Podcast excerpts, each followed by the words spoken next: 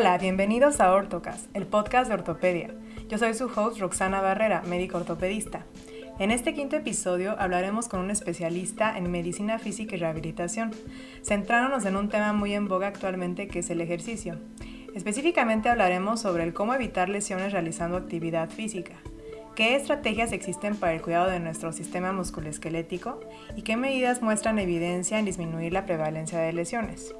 El invitado del episodio es el doctor Jorge Rodrigo Vázquez Ríos. Él es egresado de la Universidad Anáhuac Campus México Norte.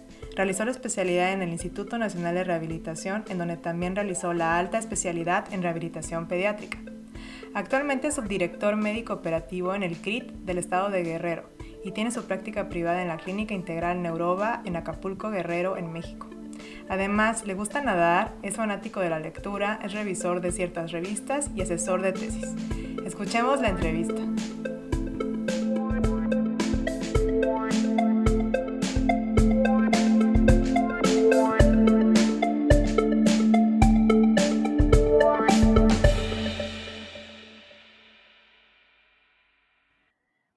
Iniciamos este nuevo episodio con un compañero de mi generación, de mi alma mater, de la Universidad de Anáhuac.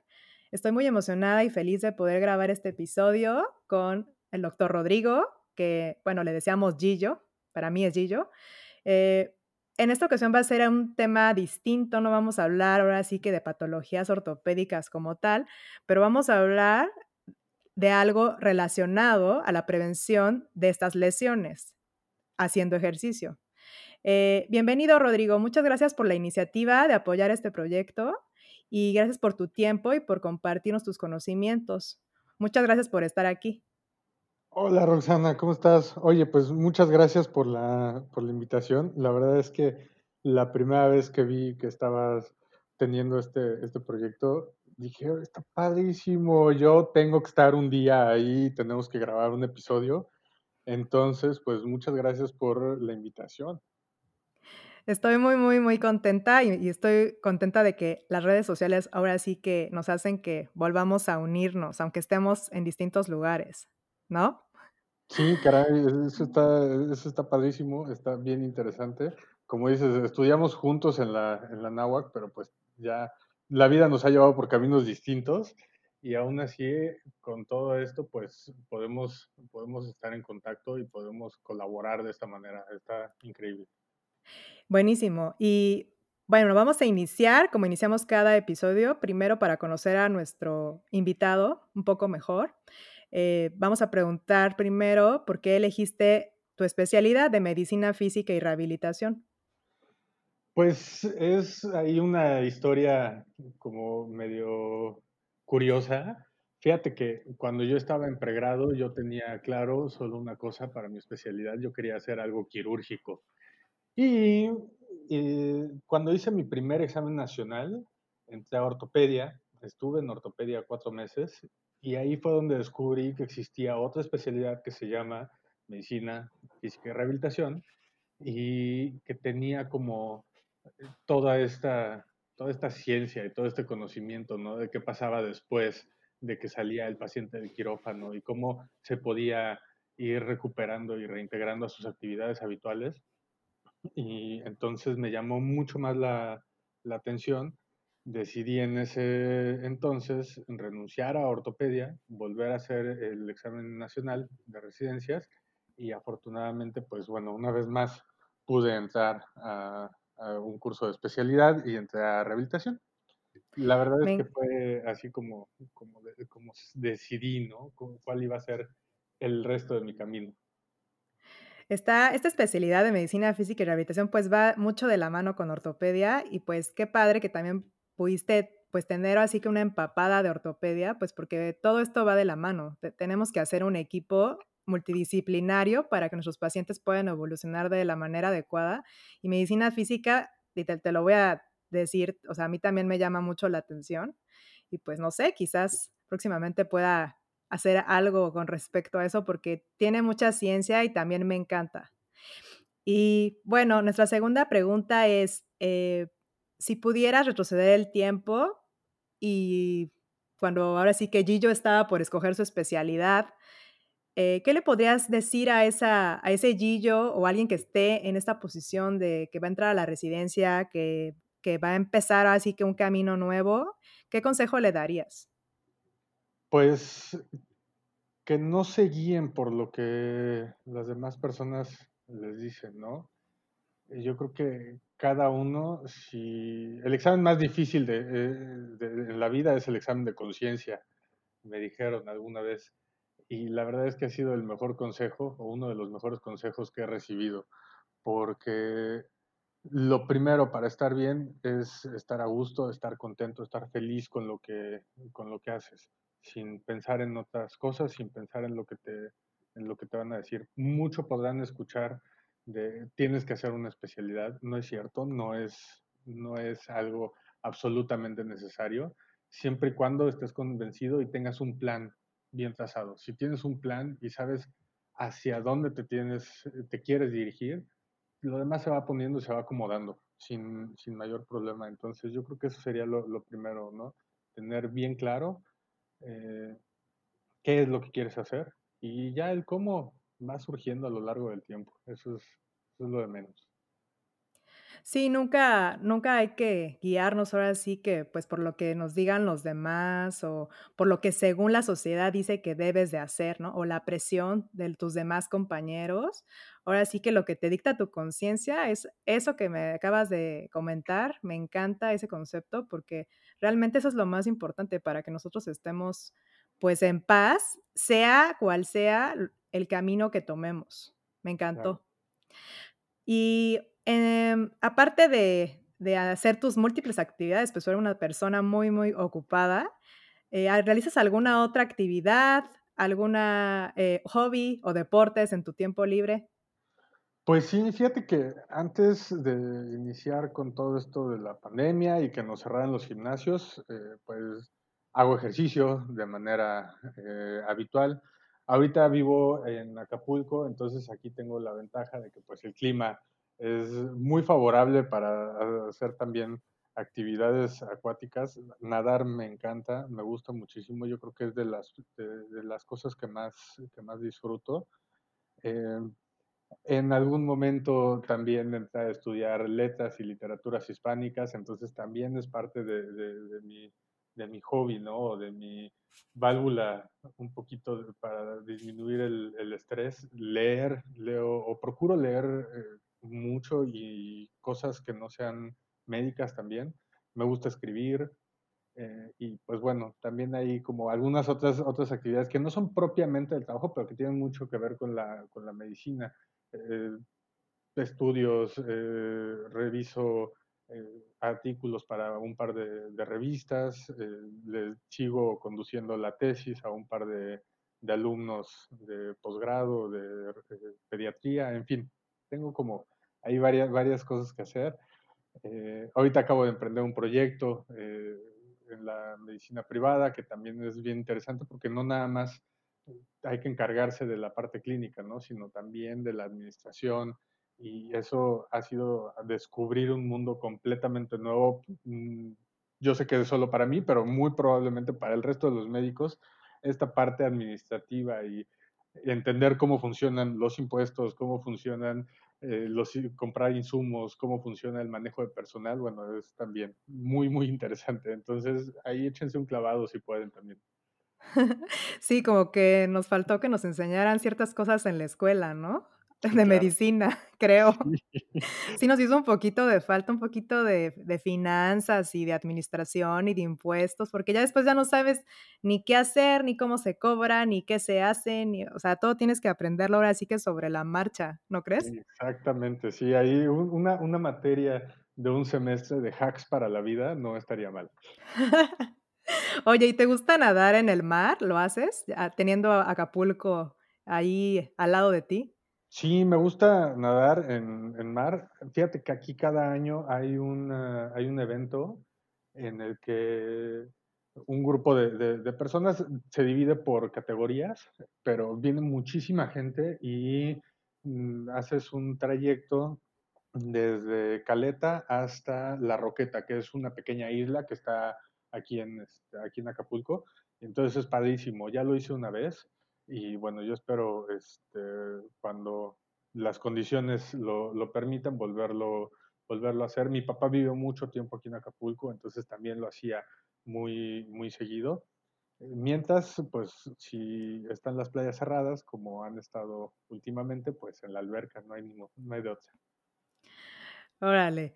Oigan, para quien no sepa y que, y que no vivan en México, Acapulco una, son unas playas muy, muy bonitas en el estado de Guerrero, que está al sur de la Ciudad de México, a cuatro horas manejando.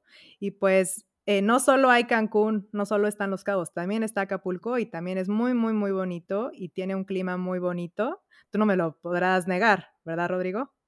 Hay sol y calor 360 días al año. Los otros cinco, pues baja un poquito la temperatura, pero también es, es delicioso el, el, clima aquí en, aquí en Acapulco. La verdad es que es un puerto muy, muy bonito. Está creciendo mucho la parte de, de diamante y creciendo tanto en plusvalía como en actividades, cosas que hacer. Hay resorts ya muy, muy lindos. En fin, eh, nuevamente como que Acapulco está volviendo a, empujar y que bueno, eh, esperemos que, las cosas pinten mejor para el estado de Guerrero. Ay, me encanta. Entonces ya saben, ¿eh? vacaciones también se pueden ir a Acapulco, Guerrero. También son unas playas muy lindas y qué envidia de que vivas ahí. Súper envidia, Rodrigo. Y pues ahora sí vamos a, a hablar de, em, del tema del día de hoy, que como les dije al inicio es un poco distinto, eh, pero justo estábamos pensando entre Rodrigo y yo de qué hablar. Y yo creo que el tema que vamos a tocar es muy importante porque eh, debido a las condiciones que hemos vivido durante todo este año, eh, 2020, pues tenemos que adaptar eh, las actividades físicas, en específico el ejercicio, pues al ambiente que, que estamos viviendo. Y muchas personas, y yo me voy a incluir, pues nos adaptamos a hacer actividades físicas en casa y hemos tratado de improvisar, ¿no? Yo creo que muchos también, muchos de ustedes también. ¿Y qué incluye esto de que estuvimos viendo videos, estuvimos, estuvimos bajando apps, estuvimos haciendo ahora sí que de todo, eh, compramos equipo, este, en mi caso me encanta, mi esposo también hacer ejercicio, entonces pues sí estábamos como muy así de no, no podemos dejar de hacer ejercicio porque ya sabemos que nos ponemos como bolas si no hacemos ejercicio. Y este, y entonces ahora el tema del día de hoy es ok, vamos a hacer ejercicio, ahora sí que en nuestra casa, digamos con, la, con la supervisión, no ahora sí que al 100% de alguien que tenga conocimiento. Entonces, el tema de hoy es ahora sí que cómo cuidar nuestras articulaciones, cómo cuidar nuestros músculos, eh, cómo evitar las lesiones. Y para esto vamos a hablar eh, con Rodrigo, que pues eh, me estuvo compartiendo información muy, muy interesante acerca de este tema. Y pues vamos a empezar, Rodrigo ahora sí que, ¿cuáles estrategias o qué piensas que es importante eh, en cuanto a cuidar nuestro cuerpo debido a, el ejercicio en casa o las actividades que hacemos a veces sin supervisión? Fíjate que yo ahí lo primero que te diría es, eh, insisto, el examen más difícil es el examen de conciencia. ¿Qué cosas hemos hecho a lo largo de, de, nuestra vida, ¿no? Y qué tan bien preparados pudiéramos estar para iniciar un programa de entrenamiento que nos permita ir aumentando la resistencia, ir aumentando nuestras habilidades también, sin ponernos en, en, riesgo. Porque muchas veces lo que sucede es que decimos, ah, bueno, pues me voy a poner a hacer ejercicio y quiero empezar a hacer las cosas eh, con al nivel de un rendimiento mucho más alto del que yo tengo, cuando no estoy preparado física e incluso mentalmente para desempeñar ese, ese, ejercicio, ¿no? Entonces yo creo que es un trabajo muy, muy, muy grande, muy importante en estas dos, en estas dos áreas, tanto la física como la mental. ¿Por qué? Porque la mental, desde el punto de vista de saber qué es lo que quiero lograr, irme preparando, concentrarme en cómo tengo que hacer tal o cual ejercicio. Y la parte física, por supuesto, es sumamente eh, importante. El, el, cuerpo es una máquina fenomenal que se puede ir adaptando dependiendo de lo que le pidamos, pero hay que, hay que darle tiempo y hay que permitirle que se vaya adaptando a, estas, eh, a estas necesidades o estos requerimientos que nosotros le vamos solicitando. Entonces, yo creo que eso es lo, lo primero, ser muy realistas en lo que hemos hecho, cómo estamos en este momento y no intentar sobreexplotar a nuestro cuerpo, a nuestro organismo, cuando vamos iniciando sobre todo. Claro, porque muchas veces, eh, por ejemplo, mucha gente que conozco y en ciertos grupos que tenía por ahí de personas que se, que se pusieron ahora sí que quisieron este año empezar a hacer ejercicio y demás. Y yo como que a veces veía post y decía, es que siento, o sea, digo, yo no soy experta, pero como que yo pensaba, es que siento que esas personas están haciendo mucho, ¿sabes? Por ejemplo, empezaron a hacer como un reto así como de hacer kilometrajes así corriendo. Y pues yo ni mente así de, oye, no sé, o sea, correr en específico se me hace una actividad así súper demandante físicamente.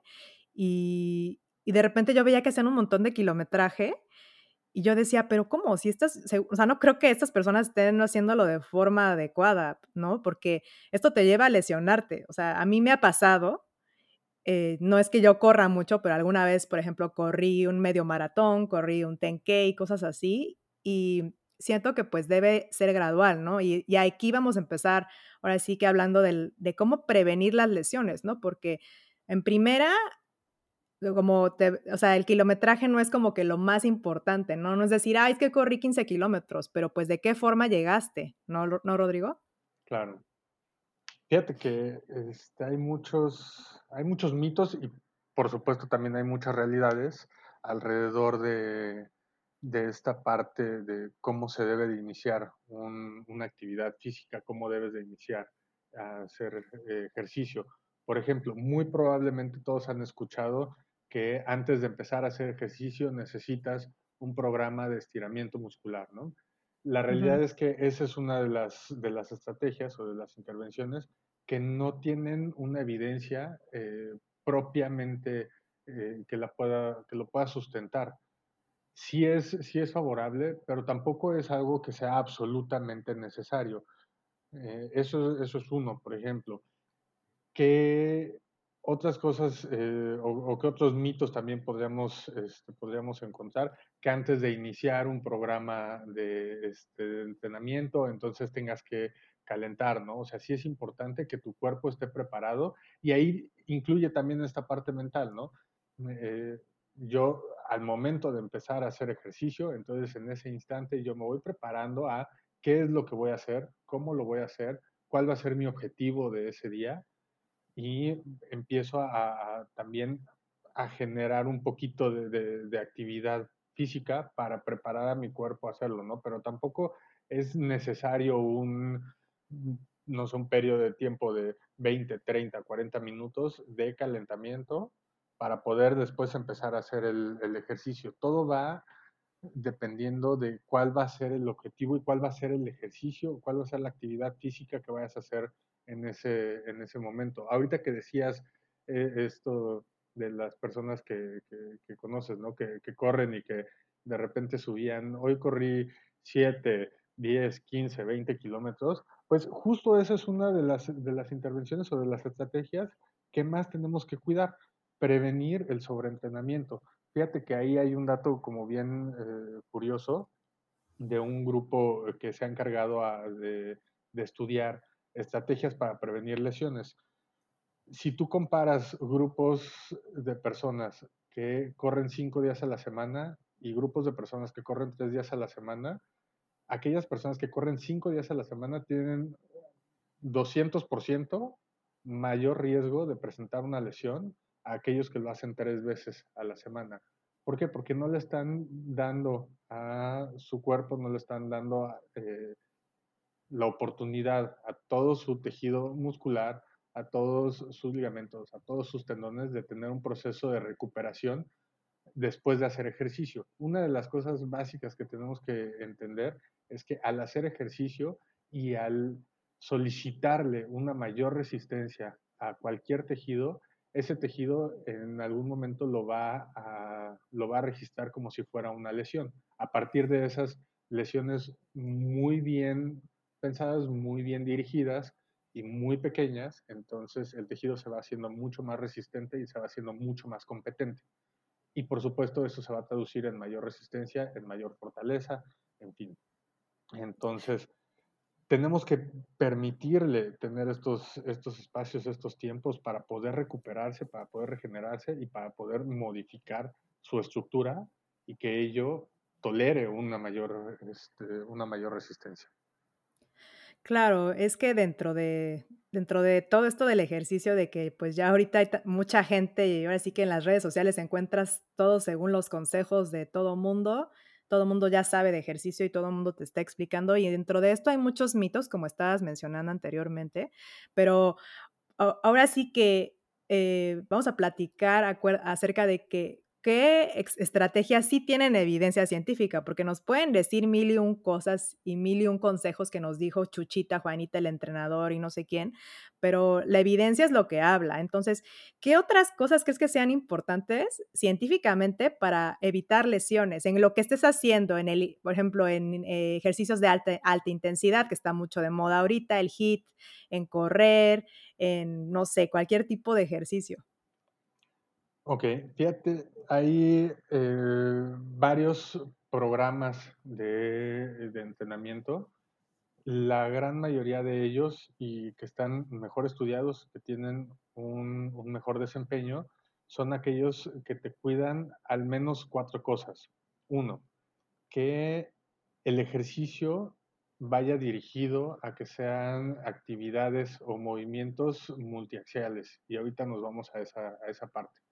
Segundo, que estimulen también eh, una mejor coordinación y una mayor eh, propiocepción, que sea más efectiva, que mejoren el balance y que corrijan incluso desbalances musculares que pudiéramos tener y por supuesto también que mejoren la, la agilidad. Esto va muy de la mano con conocer también bien el, cuerpo. Hay ahí un grupo de músculos que se llaman músculos del core, que seguramente lo han escuchado o lo han, o lo han leído en algún, en algún programa de ejercicios o en algún video eh, que hayan, que hayan visto, este, no sé, de algún influencer, alguna persona que haga este, que haga este tipo de, de videos. Son un grupo de músculos que nos permiten mantener una mejor postura y que aparte nos dan estabilidad a toda la, a toda la columna. Recordemos que hay como tres, eh, tres elementos importantes para darle estabilidad a cualquier articulación. Uno, los, los componentes óseos, es decir, si tengo yo un hueso fuerte y que aparte coapte bien y que forme eh, una, una buena articulación, entonces eso me va a permitir darle estabilidad desde un punto de vista como muy físico, ¿no?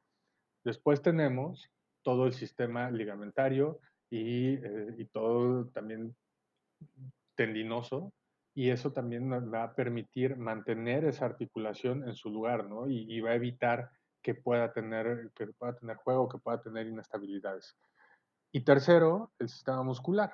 Entonces, si dos de esos sistemas llegasen a fallar, por supuesto, esa articulación va a ser mucho más inestable y va a requerir algún manejo ya más especializado.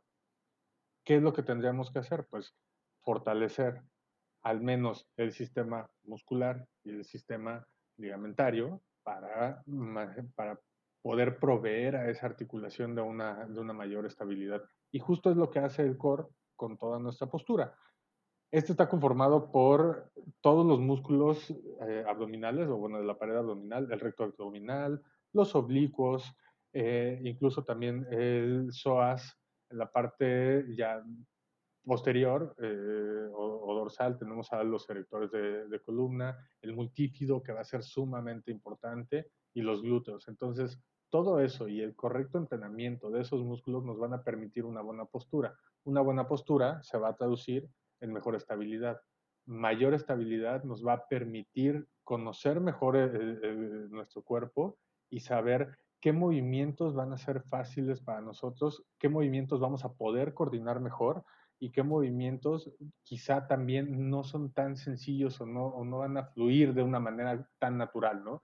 Y entonces son aquellos en donde pudiéramos enfocarnos más y, e iniciar un programa eh, de, de, entrenamiento propioceptivo que mejore el balance, que nos permita realizar cambios de dirección. Esto ya hablando de ejercicios pliométricos, en donde hay muchos cambios de dirección y muchos cambios de, velocidad. Y ahí también tiene un poquito que ver lo que decías ahorita del, de los programas eh, HIT, ¿no? que son aquellos en donde llevas una velocidad o llevas un ritmo constante y de repente lo aumentas como para explotar un poquito y de repente regresas a esa misma, a esa misma velocidad o a ese ritmo constante que, que ibas llevando. Entonces, todos estos, la verdad es que se basan mucho en el entrenamiento de estos músculos que nos permiten mantener una mejor, una mejor respuesta, nos permiten generar esas, e, esos cambios de velocidad, esas explosiones de, de, energía y nos va a permitir también que el cuerpo se vaya adaptando mejor a la actividad física. Claro, porque, por ejemplo, en, específicamente hablando de, de correr, ¿no? O sea, necesitas un core, ahora sí que fuerte, pues para mantener una postura adecuada, porque si no tienes una postura adecuada, no puedes dar una zancada adecuada, pues una abrazada adecuada. Y entonces siento que esa actividad en específico sí necesita, o sea, que tú aparte de estar pensando, pon tú que no, que, hoy quiero correr 10 kilómetros o qué sé yo, eh, aparte tienes que te, tomarte un tiempo para fortalecer esos músculos, porque si no lo tienes fuerte, no, o sea, es como, justo estaba pensando, cuando inicia un maratón, no hablemos de la gente superatleta, ¿no? Pero la gente que, que más o menos amateur, que está eh, inscrita en un maratón, todos inician muy derechitos, ¿no? Muy así, muy en paso, así muy bien y todos muy, muy, muy, muy bien, pero al pasar el tiempo y especialmente ya obviamente al pasar los kilómetros, pues ya tu postura ya se te está descomponiendo, ¿no? Porque pues ya ahora sí que no es algo como que muy natural digamos, estar corriendo tantos kilómetros y tienes que ir en contra de muchos factores para poder llegar, digamos, a la meta. Y ya cuando llegan a la meta, pues cómo llegas, ¿no? O sea, bueno, yo me acuerdo que cuando yo hice un medio maratón, yo no, yo hice maratón, pero yo llegué así ya toda encorvada, o sea, sí lo logré, no llegué así muriéndome, pero no, no llegué así con una buena postura. Y ya después al otro día ya sientes los dolores, ¿no? Porque es eso, o sea, necesitas mantener una postura y cómo te va a ayudar, pues fortaleciendo estos músculos. Claro, por supuesto. Fíjate que otra de las, eh, o, de lo que hemos visto eh, y que está reportado en la, en la literatura, es que cuando tú empiezas a hacer un ejercicio que tiene o que genera un movimiento que no es natural, y por natural me refiero a que sea un movimiento que esté planeado y que la biomecánica de tu cuerpo pueda seguir ese movimiento de manera, de manera correcta, como te digo, de manera como muy fluida, eso, eh, por supuesto, te pone en un riesgo muy importante de una, de una lesión. Eh, llevar a cabo actividades extenuantes en donde para las cuales no estés, no estés preparado o que tengas o, que aumentes mucho el peso, eh, eso también, por supuesto, aumenta mucho el riesgo de, de, lesiones, ¿no? De hecho, alrededor de un 40% de las, de las lesiones por frecuencia eh, tienen que ver con esta parte de, de una, una, sobrecarga de, de, peso, ejercicios que son muy poco específicos y que no son para nada naturales o que eh, necesitan una, un tipo de, de, movimiento que no va de acuerdo a la biomecánica de una, de una articulación, ¿no? Sí, es que siento que eh, sobre todo las posturas, ahora sí que, como dices tú, que van en contra o, que tienes que en una posición muy forzada, es ahí donde eh, se pueden ocasionar las lesiones. Es por eso que eh, en los videos, por ejemplo, de la gente, ¿no? De la gente que, que está entrenando, ¿no? Siempre te están diciendo la postura, ¿no? Bueno, siempre están diciendo alineen los hombros y las muñecas, por ejemplo, las muñecas en tal posición cuando estás haciendo plancha o las lagartijas en cierta posición, ¿no? Porque si lo empiezas a hacer antinatural o empiezas, por ejemplo, en una plancha a empezar a, a subir la pelvis, en ese caso en específico, es donde te empiezas a lastimar y, contra y empiezas a contracturar otros músculos diferentes que no tienen que ver con la posición. Exactamente. Fíjate que es también una de las cosas mucho más frecuentes que, que tú puedes ver, y como dices, lo puedes ver en, lo puedes ver en un video, lo puedes ver en el gimnasio, lo puedes ver con la persona que está haciendo ejercicio en el parquecito enfrente de tu casa. A veces nos puede llegar a ganar un poquito el, el ego y es así, no, es que sí voy a aguantar, sí voy a aguantar, sí voy a aguantar. Y al momento que tú ves cómo están realizando ese ejercicio, puedes percibir cómo están sustituyendo o, o, cómo están compensando debilidades en una parte del cuerpo con otras, ¿no? Y como dices, eso lo, al final volvemos a lo mismo. El hacer un cierto tipo de ejercicio, el músculo no lo registra como de, oye, mira, qué padre, estamos haciendo ejercicio con toda la actitud.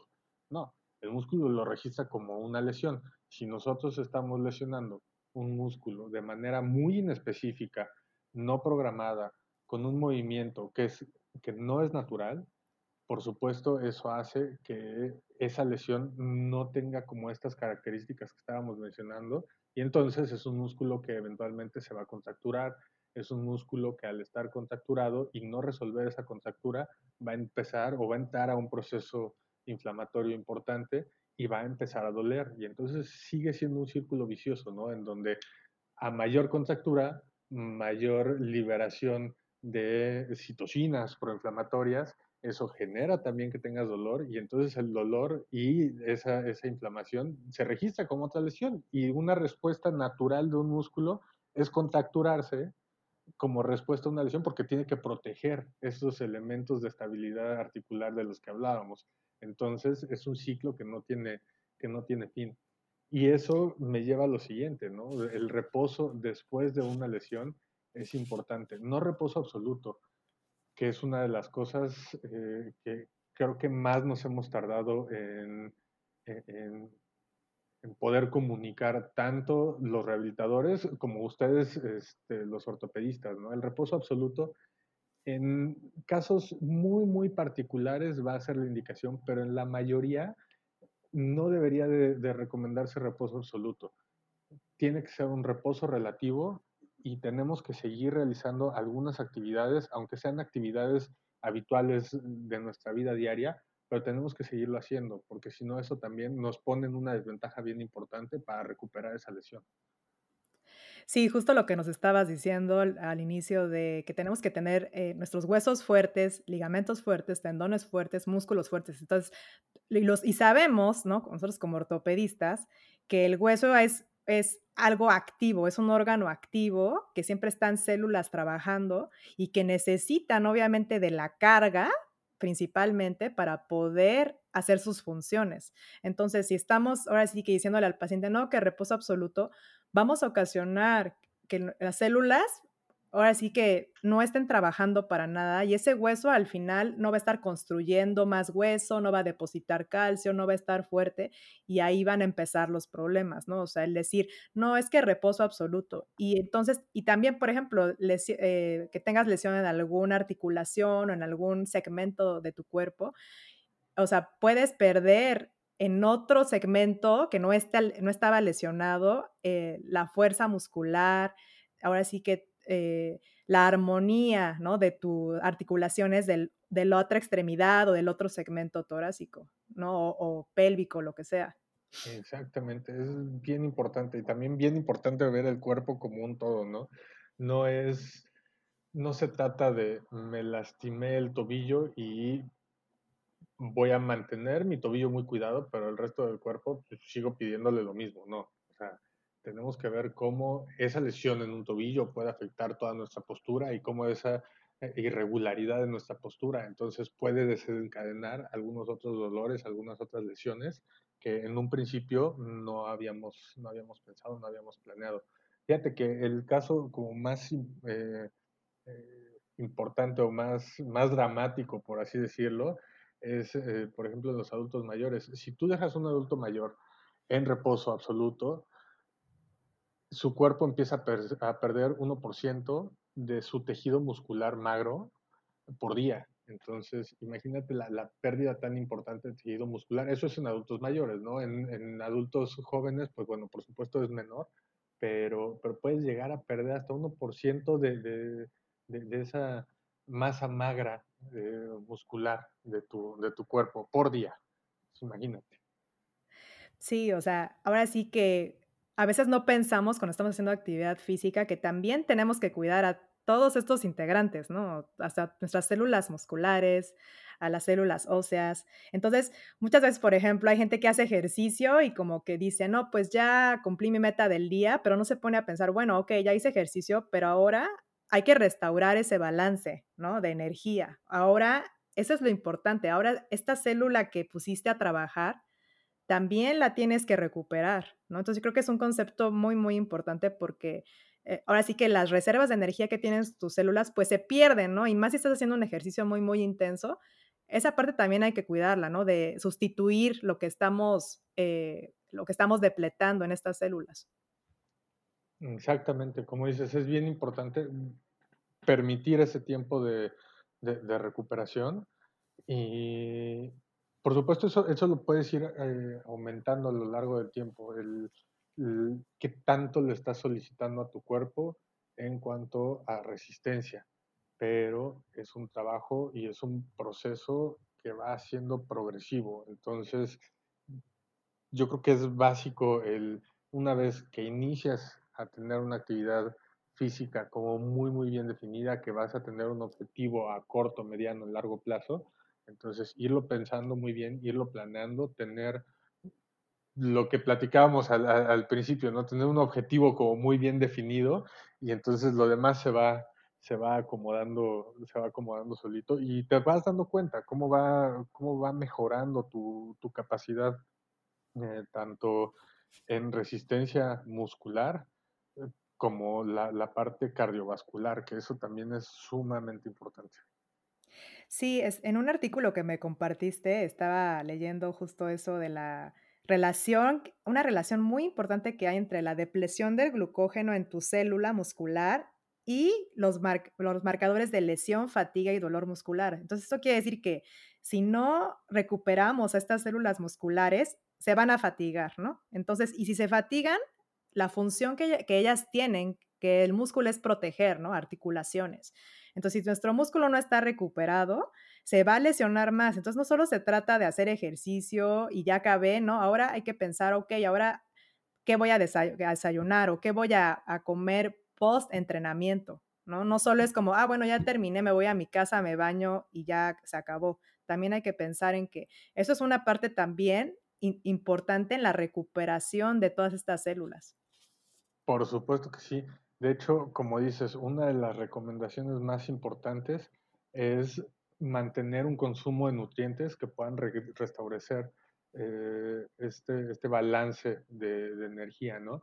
También ahí podrán encontrar muchos, muchas recomendaciones.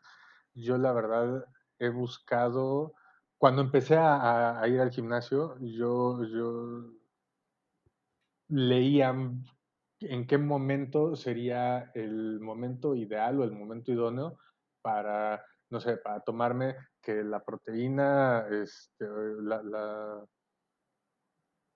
la de proteína, ¿no? O que si los aminoácidos, o en qué momento comer, o tal encontrarán muchas recomendaciones de si lo tienes que hacer antes o después del ejercicio, si lo tienes que hacer por la mañana, aunque hagas ejercicio este, en algún otro momento del, día. Lo ideal debería de ser eh, una hora dentro de la primera hora después de hacer una actividad extenuante o de, realizar una actividad física de alta, de alta intensidad.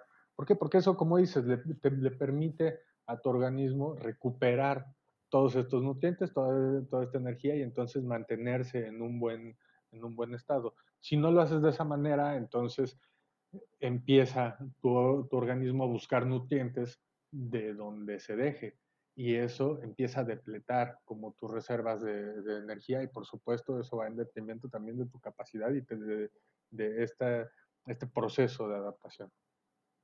Oye, lo que me estabas mencionando del rendimiento cardiorrespiratorio, también que es un factor muy importante. ¿Cómo podemos evaluar o qué formas hay para evaluar es este parámetro? Hay muchas muchas pruebas para poder ver, como dices, el rendimiento cardiovascular, desde pruebas mucho, muy complejas que se hacen en laboratorios con análisis de movimiento y análisis también de capacidad cardiovascular. Y hay algunas otras que son, eh, son muy sencillas. Por ejemplo, yo algo que realizo habitualmente en la en la consulta para ver qué tanto ejercicio físico puedo pedirle a una, este, a una persona que está en un proceso de de de empezar a hacer a hacer ejercicio y de o de reacondicionamiento físico, es un test que se llama test de Ruffier.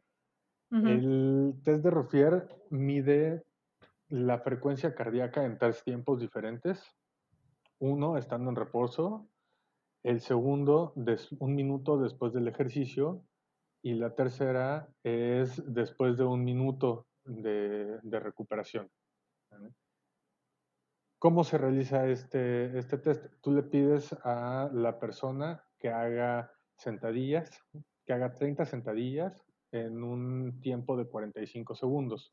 En esos 45 segundos, entonces aumenta, por supuesto, su frecuencia cardíaca, aumenta su frecuencia, eh, respiratoria, y entonces haces estas 3 mediciones de la frecuencia cardíaca, las sumas todas, a eso le restas 200 y esa cifra que te dé la divides entre 10. La intención es tener un un índice que se llama índice de Ruffier, y eso se relaciona directamente con la capacidad cardiovascular que tiene tu organismo en ese en ese momento. Si es de 0, entonces significa que tienes un rendimiento cardiovascular excelente y que podrías hacer un un ejercicio o una actividad física extenuante prácticamente sin mayor problema. Y ahí, pues bueno, va va aumentando, ¿no? Si tienes entre 0.1 y 5, tu rendimiento cardiovascular va a ser bueno. Si llega si está entre 5 y 10, el rendimiento cardiovascular es medio. Si es mayor de 10 hasta 15, tu rendimiento cardiovascular es insuficiente, y si es mayor de 15, entonces tienes un rendimiento cardiovascular que es muy malo, y obviamente necesitas algún estudio ya mucho más específico que pueda determinar qué tan seguro es que realices una actividad física. Sí, es importante que haya un parámetro, porque así podemos, eh, sugerirle al paciente qué tipo de entrenamiento iniciar, ¿no? Y si es una persona nueva en en este ámbito del fitness, o que necesita una recuperación por alguna lesión, puedes sugerirle de una forma, ahora sí que, eh, sustentada, cómo iniciar, eh, sin ahora sí que que sea extenuante para el paciente. Hay algunos he escuchado también mucho en este ámbito del ejercicio del famoso VO2 max. ¿no? Que es la cantidad de oxígeno que que capta el músculo, ¿no? Entonces, ¿de eso me podrías explicar un poquito más, de qué se trata? Sí, mira, mm, eh tú tienes un consumo, eh, base de oxígeno en tus músculos. Entonces, y bueno, y en todo tu tu organismo. Entonces, lo ideal es que a medida que tú vas teniendo como mayor entrenamiento, y tú vas acondicionando a tu cuerpo a tener una mayor, este, una mayor actividad física, entonces eso, eh, tu VO2 máxima va aumentando, y te va permitiendo realizar esa actividad con menor, eh, con menor dificultad. Te va preparando cardiovascularmente a realizar, eh, realizar, eh, una actividad extenuante sin aumentar tanto la resistencia, sin aumentar sin aumentar tanto tu frecuencia cardíaca, sin ponerte en riesgo cardiovascular, ¿correcto? Entonces de manera general, eh, un un VO2, eh, máximo, em que esté alrededor de o 80 mililitros, eh, por kilogramo minuto, es una es una cifra correcta. Es decir, tú estás utilizando 80 mililitros de oxígeno por kilogramo cada minuto. Esto, por supuesto, va aumentando y entonces habrán, eh, habrán condiciones que incluso te, te pongan a, utilizar hasta, un, hasta 200 mililitros de, de, oxígeno, pero eso ya cuando estás realizando una actividad física mucho, muy extenuante. ¿Cómo se saca la VO2 máxima? Pues bueno, es, una, es, es ahí una fórmula extraña, rara, de esas que ocupamos en medicina eh, en, algunas, en algunas ocasiones, ¿vale? Pero como base tú tienes tu frecuencia cardíaca, tienes también tu frecuencia respiratoria y tienes, tienes que medir el, consumo, cómo es el consumo y cómo es el intercambio de oxígeno que estás teniendo. Lo ideal es que midas también los gases tanto a la inspiración como a la expiración y entonces eso permite que tengas como un promedio y eso te da la cifra de VO2, de VO2 máxima. Ahora, si tú me dijeras, bueno, Rodrigo, es que yo cómo puedo medir mi VO2 máxima en mi casa, por ejemplo, si estoy haciendo uh -huh. algún ejercicio, en, en, el gimnasio, la realidad es que no hay manera de poderlo saber, al menos no de manera específica. De manera indirecta, sí. Volvemos a, al, al, test de, de Ruffier. Ese, ese test te dice, de cierto modo, o de manera indirecta, que tu VO2 máxima se acerca a un parámetro normal y que eso te puede permitir llevar a cabo una actividad física extenuante que requiera una mayor resistencia y si estás o no estás preparado para realizarla.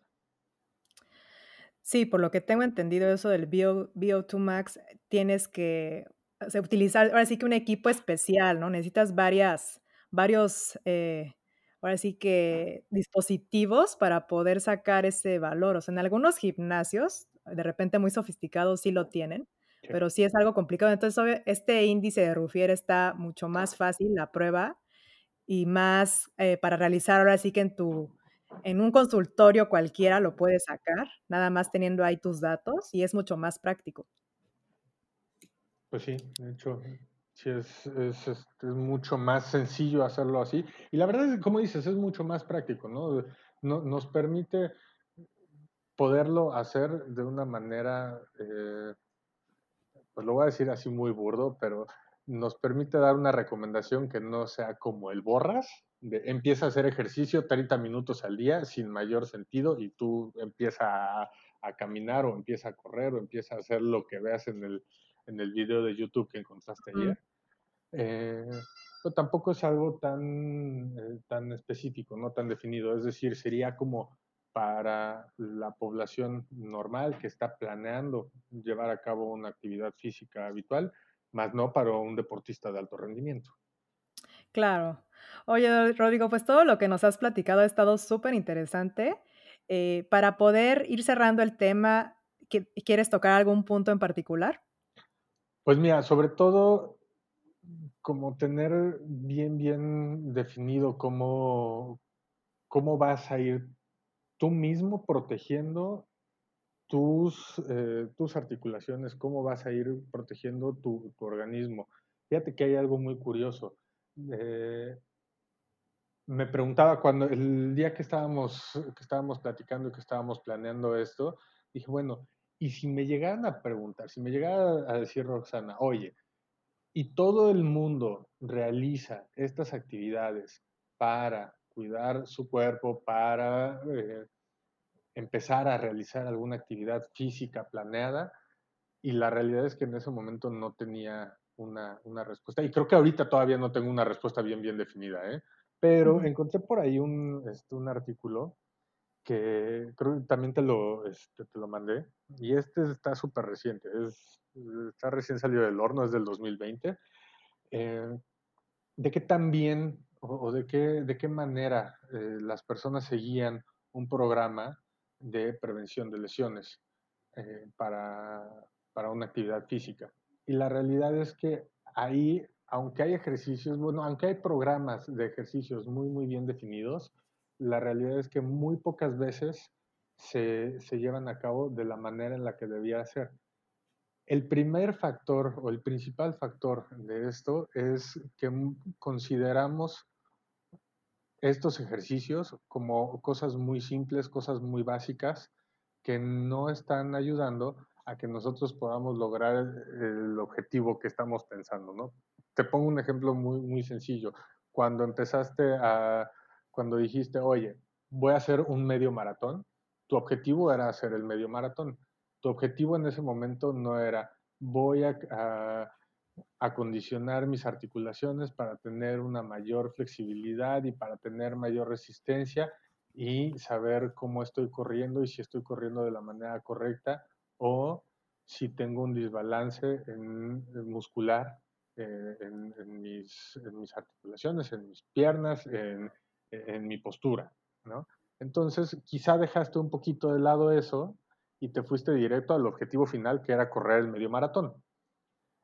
Yo creo que eso nos pasa y nos pasa en muchas cosas en la vida, ¿no? Descuidamos como el inicio por estar viendo el objetivo final, cuando lo que tendríamos que hacer o lo ideal sería empezarnos a preocupar por lo que tenemos que hacer hoy y eventualmente llegaremos a ese, a ese objetivo que estamos, que estamos pensando. Entonces, yo creo que lo primero sería tener bien, bien claro qué es lo que vamos a hacer, cómo es que lo queremos hacer en términos de ejercicio y entonces acondicionar nuestro cuerpo y prepararlo para tener un correcto desempeño durante y seguirlo, darle continuidad a lo largo del, este, del tiempo, ¿no?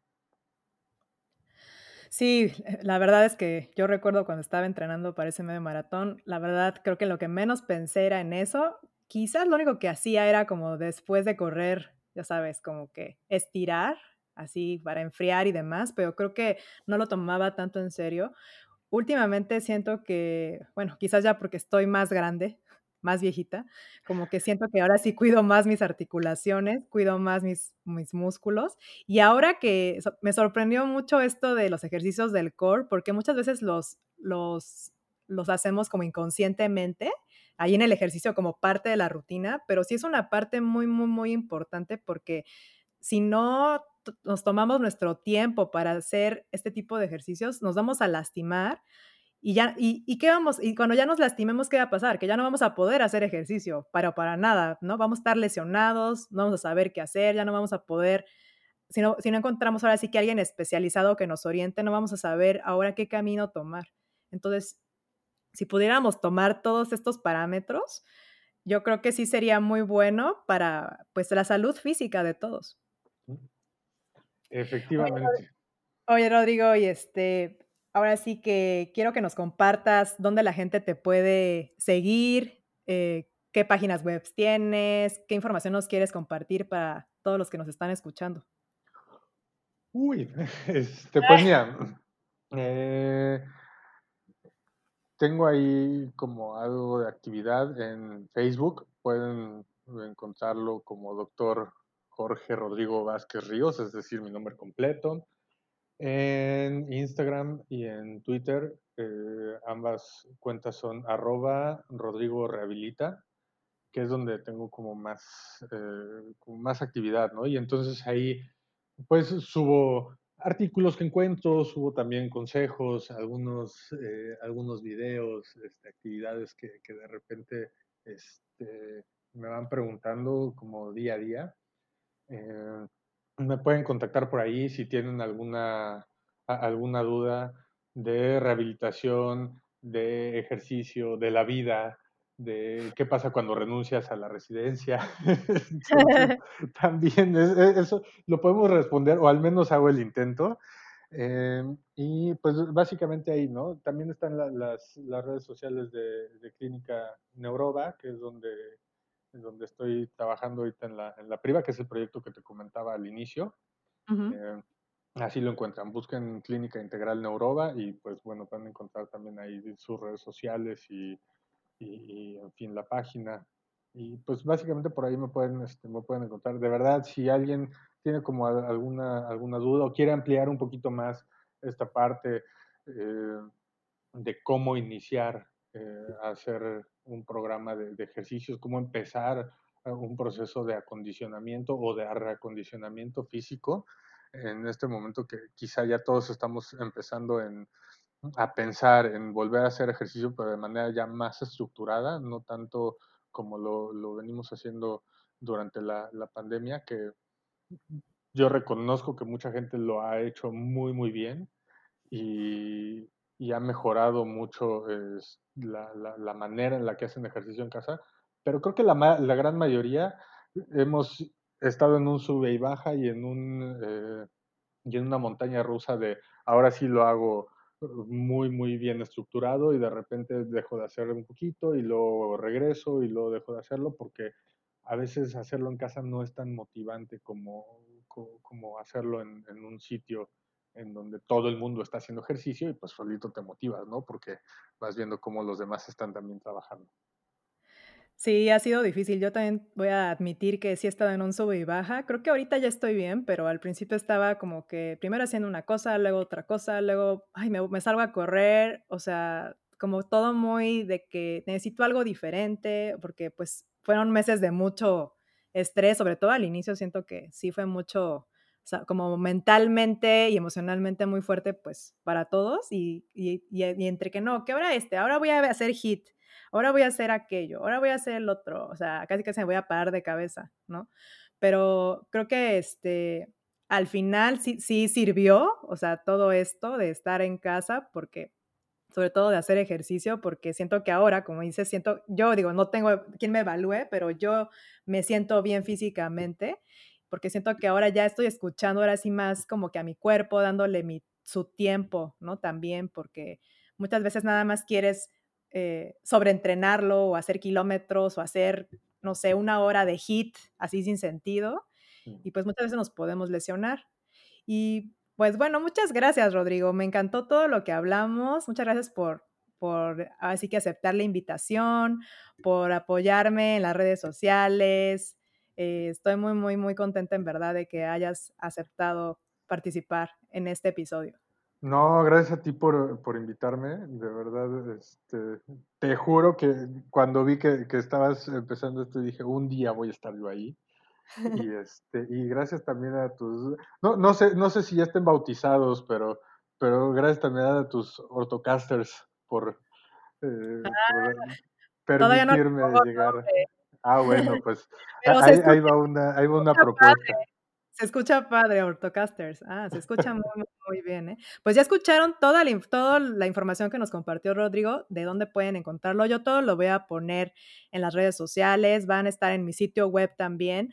Voy a compartir también los artículos que me compartió sobre todo este tema que estuvimos hablando, porque quien quiere saber más, quien quiera tener así que un fundamento científico eh, en esto del ejercicio. Y pues muchas, muchas, muchas gracias en verdad, Rodrigo. Y a todos los ortocasters que ahora ya me diste esta idea, eh, les voy a decir que recuerden que tienen que seguir, eh, ahora sí que darle follow en Spotify, en Apple Podcast, en donde escuchen su podcast. Dale follow a mi página de Instagram que es arroba ortocastnet. Mi sitio web donde tengo ahora sí que la información de cada programa en específico, de los invitados, de los artículos que, que, que está sustentada la información, es www.ortocast.net. Y pues muchas, muchas gracias a todos. Nos vemos pronto. Muchas gracias Rodrigo. Esperemos que pronto hagamos ahora sí que otro episodio porque estuvo muy, muy padre, ¿eh? En verdad. Buenísimo. Nos vemos super, pronto. Super